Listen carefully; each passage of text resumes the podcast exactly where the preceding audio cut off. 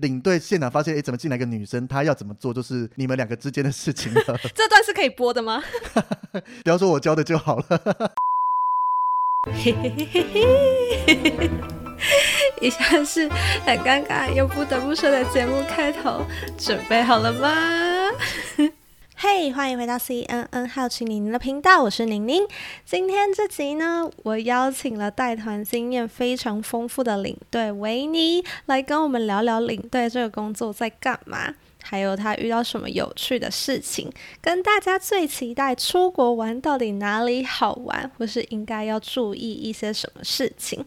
废话真的不多说，我们赶快来听听看我们聊了些什么吧。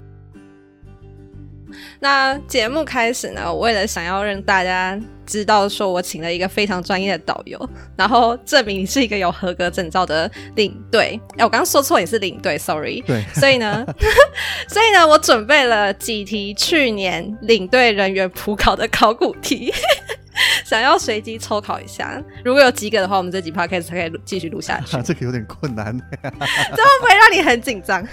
这个反而比较紧张，我觉得不一定答得对啊。维尼，你要加油哦！今天节目能不能继续进行下去，就要靠你了。但是我不想录音，就等下通通答错，然后就可以结束了。没有，这样我会一直问到你答对，这样，然后解个三题进去。再看看，那我直接来喽。要要出题了。对，就先跟大家讲一下，就是领队普考呢是考三科嘛，总分是三百分，然后只要三科总分加起来是超过一百八十分，就算通过考试，对吧？这个算是华语领队，那我自己考的是英语领队，所以会多考第四科的英文。所以你有考华语领队这部分？应该说，我考了英语领队以后，华语领队一起也有了，因为我我们本身母语就是讲华语嘛。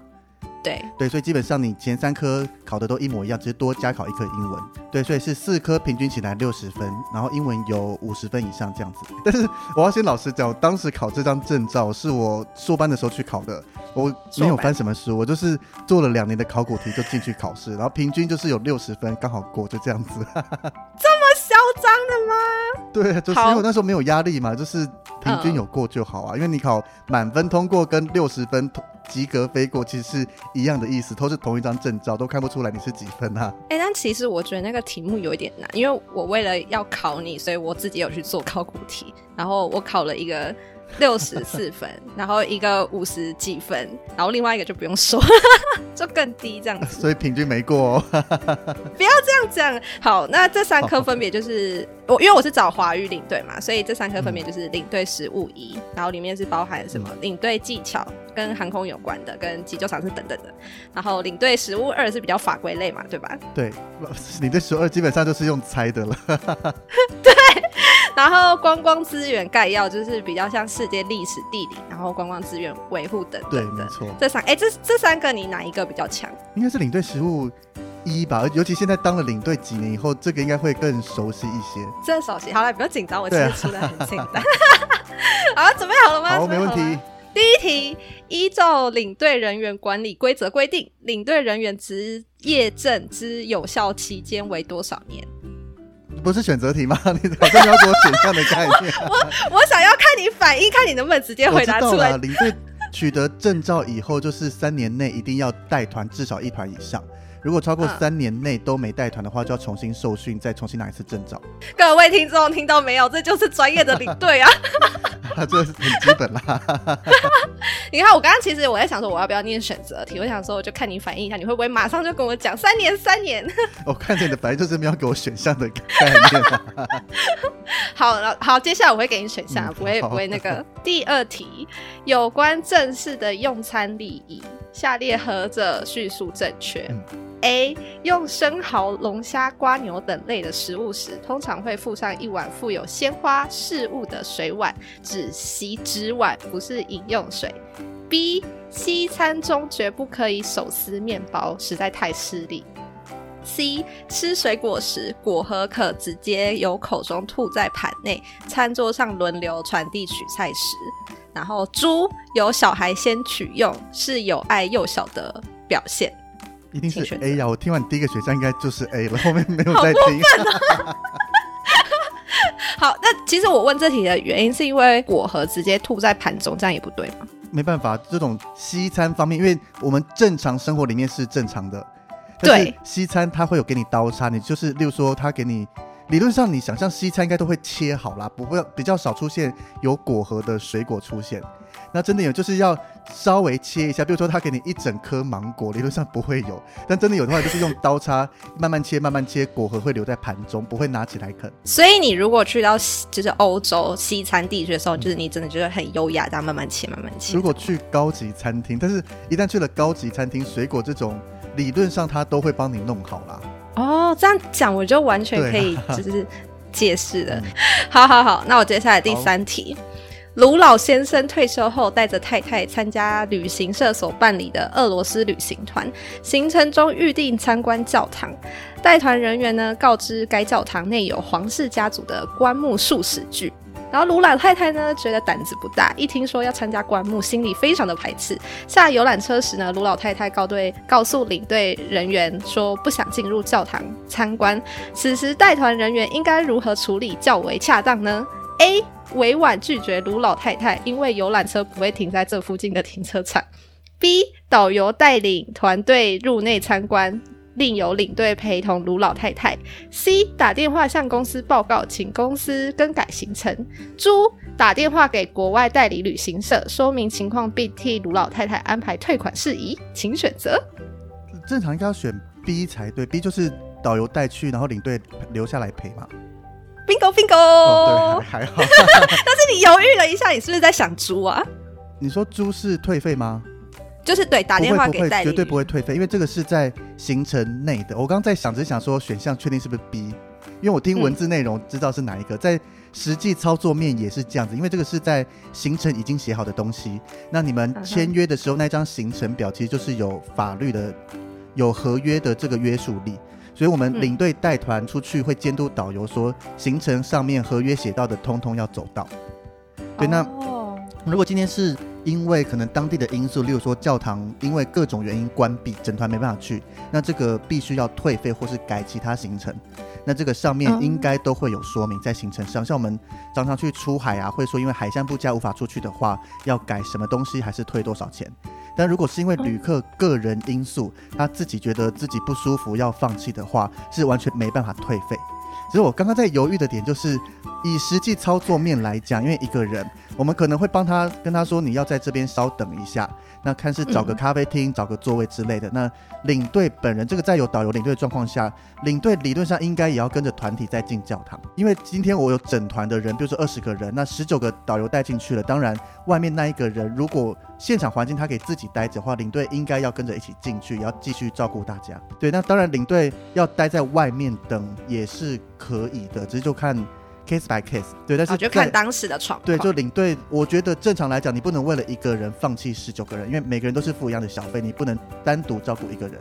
对，但是就是这几个选项看起来就是 B 最合理。对，只有我在犹豫说，哎、嗯，领队一定要在外面等吗？还是他其实可以一起进去？他他是要另外陪同，都行的，嗯、那就只是看现场状况。但是其他的就是更不合理。对啊，就其他三个，我其实那时候是在想，租就是国外代理旅行社，然后替老太太安排退款。如果租可以的话，那大家以后出团会很麻烦，因为客人会觉得这里我不想去，哦、我，我来过了，你就要开始办退费，办完退费你要弄他这样有的没的，会非常麻烦。哦、嗯，所以只要客人因自己的原因，不管任何原因，甚至你生病了怎么样怎么样无法参加，那就是都不退费。好。学到了，是好了，最后一题了，最后一题了，你的紧张可以稍微有没有降低了？直 接有没有觉得前三题很很简单？Easy 没有啊？直接说 easy。好，第四题我觉得稍微难一点点。红茶属于全发酵茶，产地主要分布在中国、斯里兰卡、印度、肯亚等国。以产地命名的单一产区茶称为单品茶。下列哪些单品茶来自印度呢？一、锡兰。二奇门，三阿萨姆，四大吉利。这题是复选题。复选题吗？对，那我就念 A 选项是席兰跟奇门，B 选项是席兰跟阿萨姆，C 选项是奇门跟大吉利，猪选项是阿萨姆跟大吉利。这个真的有点难呢，但是我记得席兰不是锡兰不在印度，所以有席兰的选项要先帮我删掉。那还剩什么选项啊？剩下奇门、阿萨姆跟大吉岭。我直觉会选阿萨姆跟大吉岭，有这个选项吗？有有有，就是猪。那是正确的吗？这是对的。哎、欸，这个有点厉害。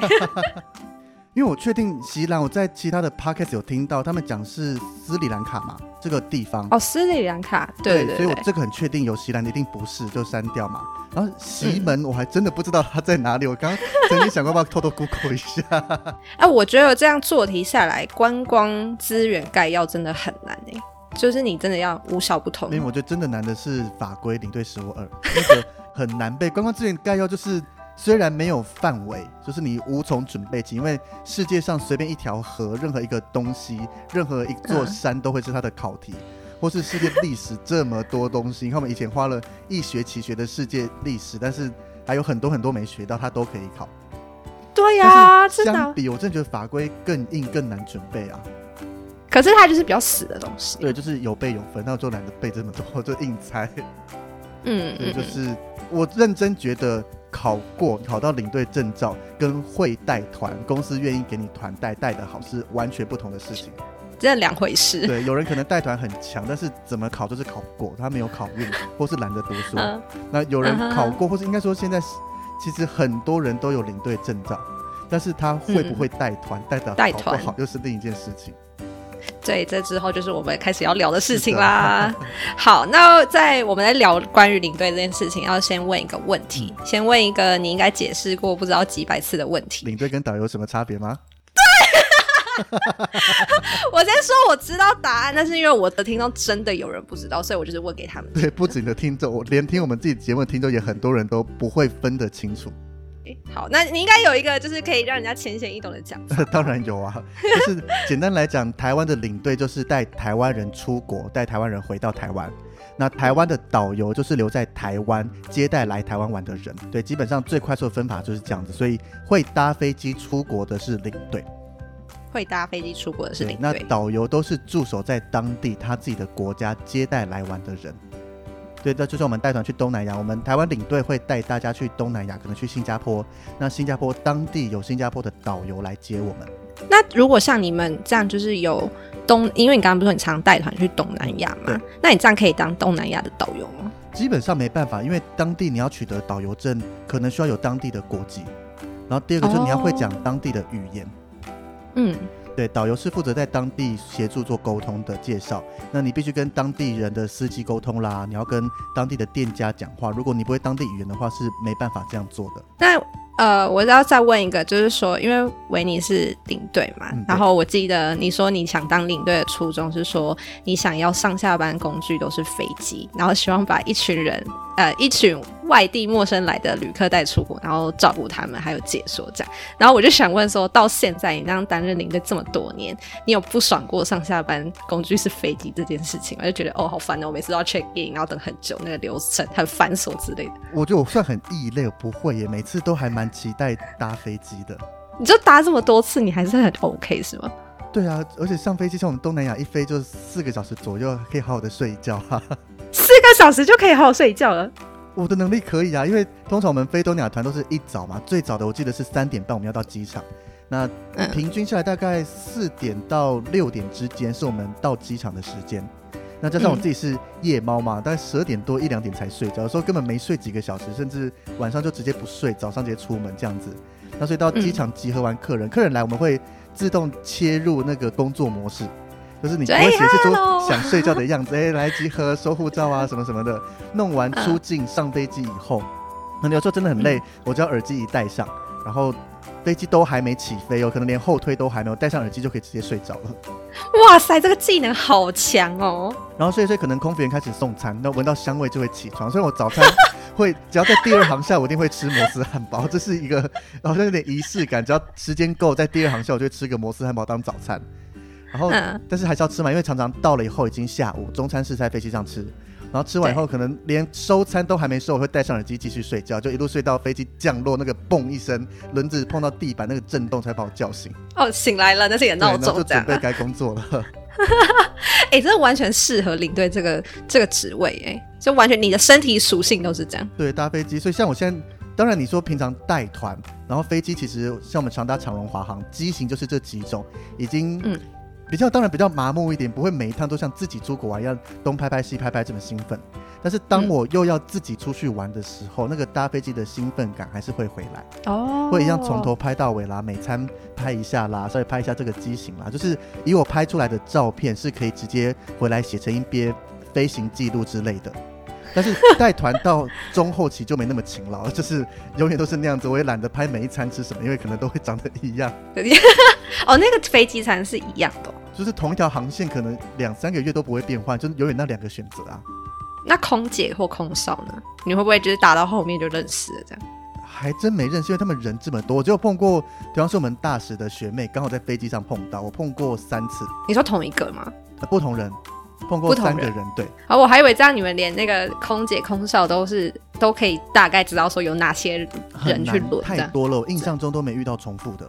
啊，然后加上好可惜，空服员看我们就是一群人，他就是把服务做好，嗯、那我也不会特别烦他嘛。除了吃东西、点饮料就是睡觉，所以他 理论上不会对我有太多印象。哦，就是他们可能就也是把你当普通旅客。对，而且你看他们每天每天飞这么多，也不是每天飞啦，就是。他们一个月就这么多班，面对过这么多人，要记住，要么就是非常非常好，要么就是非常非常烂，才比较容易被记住。那那地勤呢？就是如果你可能去办 check in 手续那种，地勤就要看。例如说我们长荣、华航的话，地勤也是轮流的嘛，就很少是碰到同一班，嗯、那这样也比较少机会遇到认识的。但是如果是像我印象比较深刻，之前搭越捷航空，那越捷航空在台湾是请代理地勤，嗯、但是会有一个越捷的类似组长还是主管人在那边。那我刚好那一次连续三团都搭越捷，然后我们到第二团，可能那多，因为我们习惯跟各个工作人员都保持比较好的关系。那到第二团的时候，我最后一个划位嘛，帮大家都处理好报道以后，那个主管哦，就直接跟帮我报到地勤说，给给这个先生二 A 的位置。二 A 是一个什么样的位置吗？因为月姐是廉价航空，所以前几排它座位比较大。但是要加价，嗯、一张票要加九百元才能坐的位置，哦、然后就直接获得了这个免费升等的概念，好好、哦。当然，我觉得我跟他没有到认识，他看到一定叫不出我。可是我们因为我隔了第一天搭完以后，大概隔了快一个礼拜又出现，那看脸、嗯、基本上一定看得出，哎，这个人我看过他。嗯，对，然后加上我看到他也知道，哎，这个月姐的这个主管，我知道他这个人哦，就是人脸辨识的意思啊。对对对，或是像我们去越南，我有一段时间连续两个月出了七团去北越，那有五团都是搭北越的下龙湾的那一个两天一夜的游船。那游船的工作人员基本上都会是同一批，只是偶尔有人休假。结果待到了第三团过去，我就可以在从小船准备到大船的那个路途中，就远远的可以跟他们挥手，因为都认识。就哎哈喽，我又来了。对，那有这个人脸辨识通过以后，多多少少会，我觉得真的比较方便一点。就你会就是比较亲近一些，有时候要请他帮忙啦，也蛮方便的。或是他可能会给你一些可能额外的，像我们吃 buffet 是没有饮料的嘛。那客人，然后他就偷偷塞一杯饮料。对，我们团体是有付这个钱，但是领队通常不会有嘛，因为公司可以省一些钱之类的。嗯、但是通常我会偷偷获得一杯。哇，好好、哦。对啊，就对他来讲成本没多少，因为就是一杯玻璃杯装的可乐，那也没多少钱。可是就是他这样给你，就觉得嗯，心情特别开心。哎，那这样对领队好，对他们有什么好处吗？你说我对他们吗？对，之于他们来，就是他给你这杯饮料。我自己的做法会是。就是说，我对这个整个航程都熟了，我可以多跟团员讲一些要注意的地方，让我的团员不要一直烦他们。哦，对，因为我我有听他聊过，说其他团可能是我们家的，可能是别家，不知道他没讲。他就说有些可能领队导游不太做事啊，客人就会直接找到他们，那他们就要花比较多时间沟通。那他就说我带着客人过去，我就习惯我能先帮客人处理，先帮忙，不要一直烦工作人员。嗯、对，除了那种一定是工作人员该做的，我一定会请你们。比如说要点餐、要上菜，这个我做不到。但是可能他们来开始送饮料了，我会协助他说：“哎，点可乐的是哪些？点啤酒的是哪些？”这样子会帮助他比较方便一点。哦，所以应该是那些领队他们没有请他喝一杯可乐，所以才会让他去翻工作人员。这我不知道，就可能我觉得我们把该做的事情做好，这个不是我额外多做，这是我觉得应该做的。但是，嗯，很多时候我发现我自己觉得我在带团。应该做的，在其他领队的做法，或是在很多旁人看起来，我已经做的蛮多的了。然后、就是已经很贴心，对，不管是旅客或者是工作人员都是很贴心。采取一个我不会特别多做什么事情，就是讲不好听点叫做可能没有那么多投入热情在里面，是我做到我觉得应该基本该做的。嗯，对，那真的，比如说客人对我比较好，或是互动性好，我可以多做一些些，但是这不是常态。但是很多客人就会给我的反馈说，哎、嗯，你很贴心，做的很好。那一开始我真的都问号，想说，嗯，我真的做的很。普通很基本，就我的标准来看，你怎么会这样子评价我？嗯、我没有，我真的没有做太多什么。那后来带团久了，嗯、看很多其他人怎么做，才会发现哦，原来我给我自己的六十分，在一般旅客看来，跟其他的领队相比，我可能已经是八九十分了。啊，你好暖哦！其实每次看你发那种就是那个顾客回馈的时候，嗯、我真的就能感受到你带队的那种热情跟温暖。但是你没看到我在抱怨客人的东西。但是你的文很少在抱怨啊，几乎都蛮正向的。我觉得啦，可能自己心情正向，你就比较可以少遇到一些些比较奥客的事情。哦，你知道我去翻你脸书啊，从、嗯、到现在今年二零二二五月吧，嗯、我距离你上一篇抱怨文是去年的十月，然后那个应该是很气。你抱怨了什么？来，我想一下，你就说就是海关跟移民官啊，我那是抱怨另外一团的领队。这是他很气吧？气到就是你会发莫名其妙，对，所以你看这个人也叫领队，我当时就觉得凭什么你跟我一样是同个职业啊？我这么专业，怎么这么弱？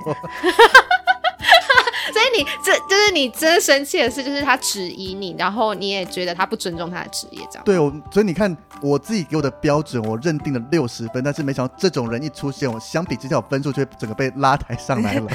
所以我带团多了才懂，我这样子做原来已经很好了。那我想问说，就是因为其实我以前也会跟就是导游或是领队们聊天，嗯、然后假设如果当下气氛是快乐，我就会说，哎呀，好羡慕你们，然后可以常这么开心，玩这么爽。嗯、然后或是说，当天同团的人发生了一些比较难搞的事情，然后我就会跟他们聊聊天，就说，哎，这样是不是觉得我们很难搞啊，什么什么之类的。但是。呃，不管任何情绪，通常他们都会回我说：“哎呀，都习惯了啊，我们做这行就这样啦。”所以我就蛮好奇，说身为一个领队啊，可能对于好景点比较没有期待或者是新鲜感以外，还有什么什么其其他的职业倦怠之类的，就是已经会可以让你有心情还是会有比较大一点点的起伏的事情。说职业倦怠，可能就是真的遇到一些小事情，就是。比较轻微的奥克，你真的会觉得啊，就这样子吧。我觉得最常见就是以我带东南亚，很多人会抱怨。那因为东南亚不能说他们落后，只能我觉得要说文化不同。然后台湾真的太方便，所以难免过去有人会说这里怎么这么不方便啊，这边很荒凉啊，或是嗯，怎么吃的口味不符，他们会直接讲难吃。可是我觉得那都是口味不符，甚至什么天气很热啦这一些，我觉得这只是你不习惯，但是他们会。比较偏抱怨面的话，一开始会觉得我要纠正你不行，就像我刚刚讲，这些都是我们不习惯，你来就是体验别人文化。但是后来渐渐就啊，就听你讲一讲吧，就这样子，反正你自己心态不调整后，我也不想多跟你讲什么，这就是习惯的部分。那目前你现在担任领队这么多年，然后哪一件事情在你心头上，就是你每次讲到领队印象最深刻的事情，你会想到什么？你是指好的还是坏的，还是哪一种？个就是不好的讲一个，好的也讲一个，还蛮多的耶。我觉得没有 top one 那种吗？很难 top one，以坏的、好的都是这样子。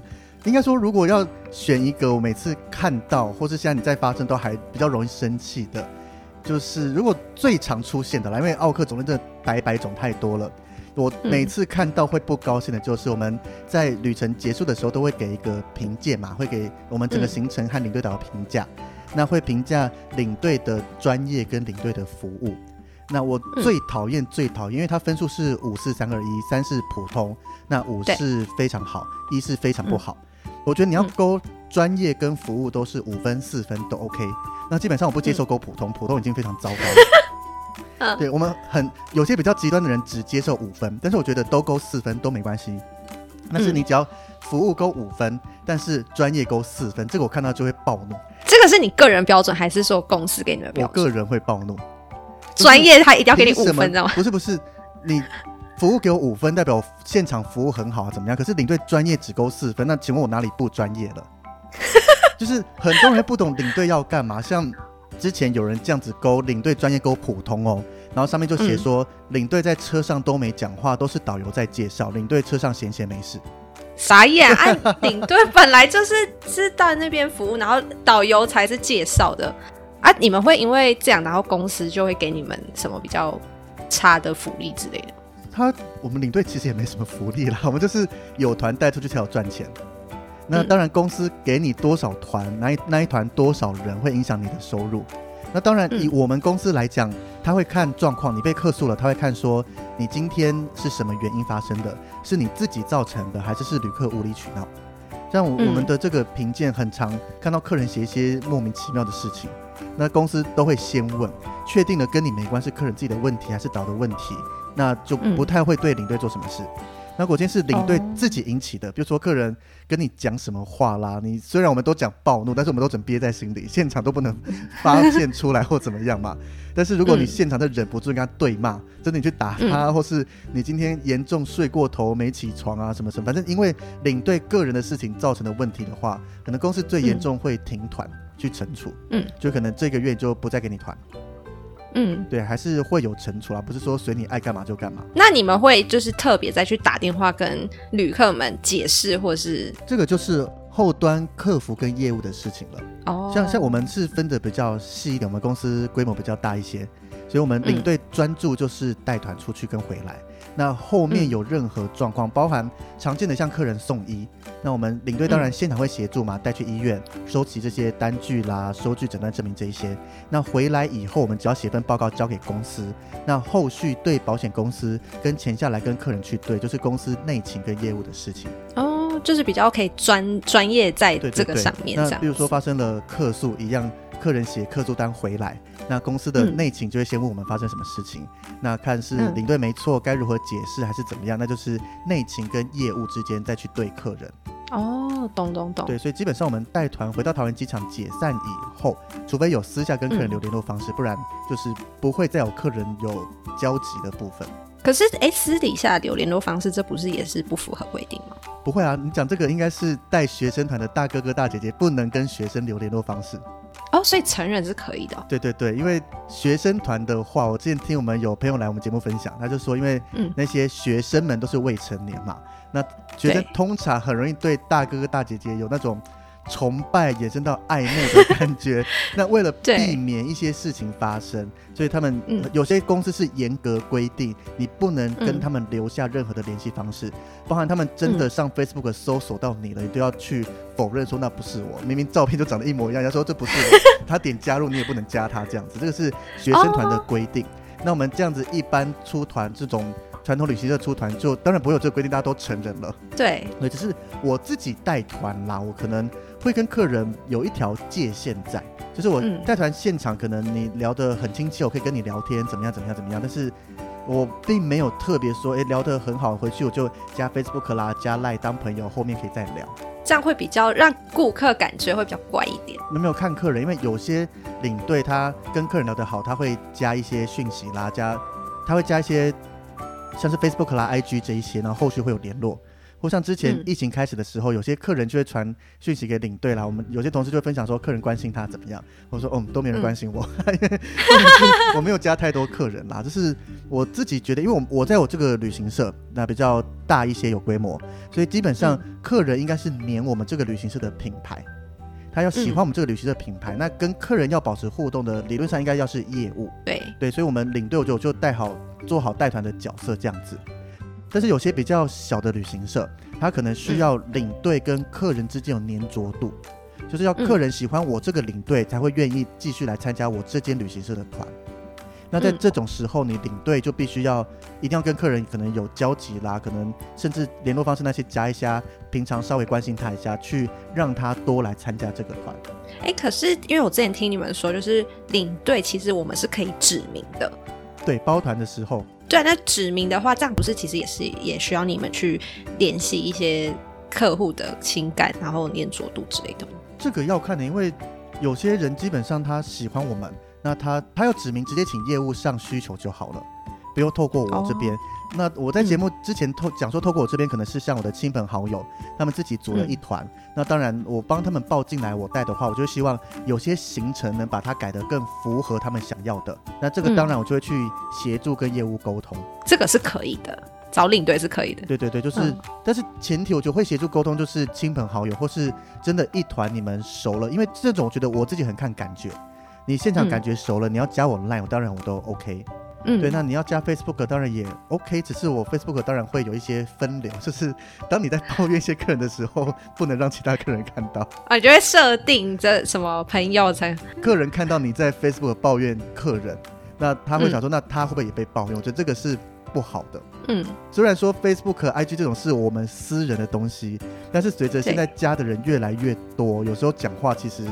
就是我们好像每个人都算是半个公众人物的感觉，因为上面有很多陌生人，他不再只是我们熟悉周围的一小圈的人而已。嗯，对，所以我在 po 这些，有时候你们看到我看得到我分享一些比较负面的东西，代表都是我比较熟的朋友。耶！今天这一集录的值得了。对啊，所以跟客人黏着，我觉得就是现场感觉好。我当然会有客人的 line，只是我不太会去那种。逢年过节关心你啊，生日怎么样？但是我在车上或是在私下聊，都会说、嗯、你们有的赖有任何旅游的问题，随时可以找我，可以告诉你们哪些行程好玩，或是你们要包团出去啦，嗯、我都会开玩笑说可以把我带出场这样子，所以就可以指定啊，然后也可以协助你们怎么样怎么样怎么样。那那要包你的团需要几个人以上？国外出国的话是十五人以上。因为旅行社跟航空公司之间规定，就是每十五个人会有一张 FOC 的机票，也就是免费的机票。那那张免费机票就是让第十六个领队可以搭乘。哦，对，但是我个人建议都是找十六个人啦，因为十五个人领队要卡单。哎、欸，卡单是什么意思？卡单就是当有基数的人出现，那这个因为房间都是两人两人一间嘛，那十五个人的话代表十四个人有七间房间，嗯、那第十五个人如果他又没有付单人房价差的话。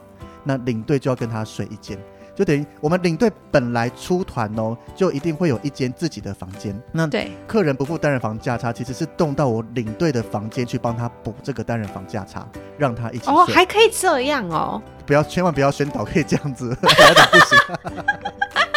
因为我每次看到就说要加价，好，我就会退却。但是我现在听到有这个方法，你可以选择不加价。那选择不加价，就是第一个先看同团有没有同样落单的同性别的人，嗯、就说你自己去参加同团有另一个落单的女生，那你们两个就被配到一间。哦，前提是看那个团这样。对，那如果整团只有你一个落单，你可以，你有权利选择不加钱。那公司在这一团就会派女生的领队出去跟你睡。哈，所以我不能说我看这个领队帅帅的，然后我就故意，然后自己一个人订。你想这个，我们有同事遇到很好笑的。哎，维尼之前遇到过什么有趣的事情？还有，如果我想要跟帅帅领队或是香香领队制造同房的机会，到底该怎么做呢？更多精彩的故事，我们在下集揭晓，记得要准时收听哦。我们下集再见，拜拜。